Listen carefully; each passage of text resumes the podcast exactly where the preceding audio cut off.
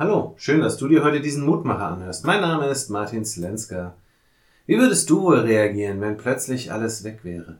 Wenn deine Gesundheit flöten geht, der hart erarbeitete Wohlstand sich verflüchtigt, die Familie sich verdünnisiert oder gar stirbt, die Arbeitsstelle futsch ist und das Dach über dem Kopf abgebrannt oder eingebrochen ist. Mir würde vermutlich schon einer dieser Zusammenhänge reichen, um ins Grübeln und Zweifeln zu kommen. Aber wenn dann alles aufeinander kommt?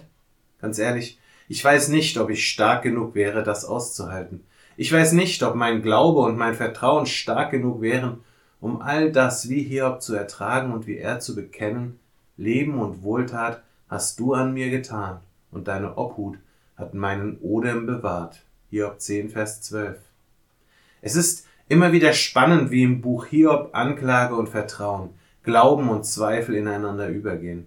Auch die Worte der heutigen Losung stehen in einem Zusammenhang, der Gott zwar dafür dankt, dass er uns Menschen ins Leben gerufen hat, die sich aber auch bitterlich darüber beklagt, dass er seine wahren Absichten vor uns Menschen verborgen hält. Doch genau in dieser Spannung müssen wir Menschen immer leben. Zumindest dann, wenn wir uns darauf einlassen, dass wir Geschöpfe Gottes, Gottes Kinder sind.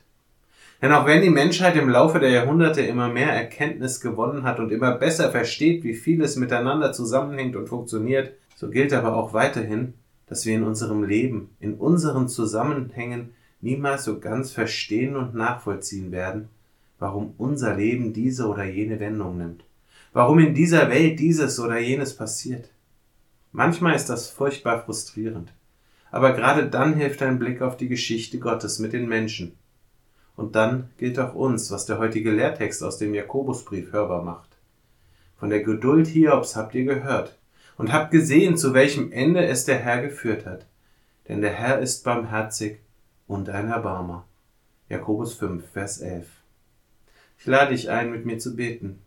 Vater im Himmel, ich blicke auf diese Welt, ich blicke auf mein Leben und ich spüre die Fragen und den Zweifel in mir hochsteigen.